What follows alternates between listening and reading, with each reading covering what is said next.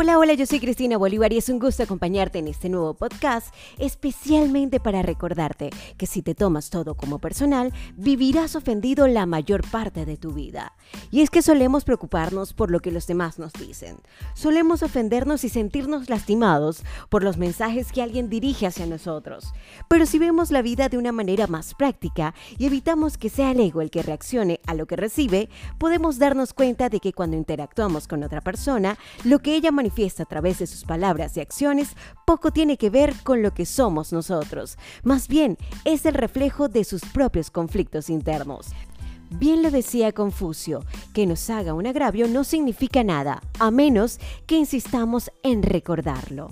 Cada persona lidia una batalla interna, su enojo, su satisfacción, la inconformidad, la brecha que existe entre lo que anhela y lo que realmente vive.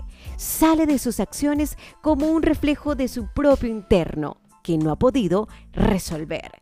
Cada uno ve el mundo desde sus cristales, desde la verdad y desde allí se manifiesta.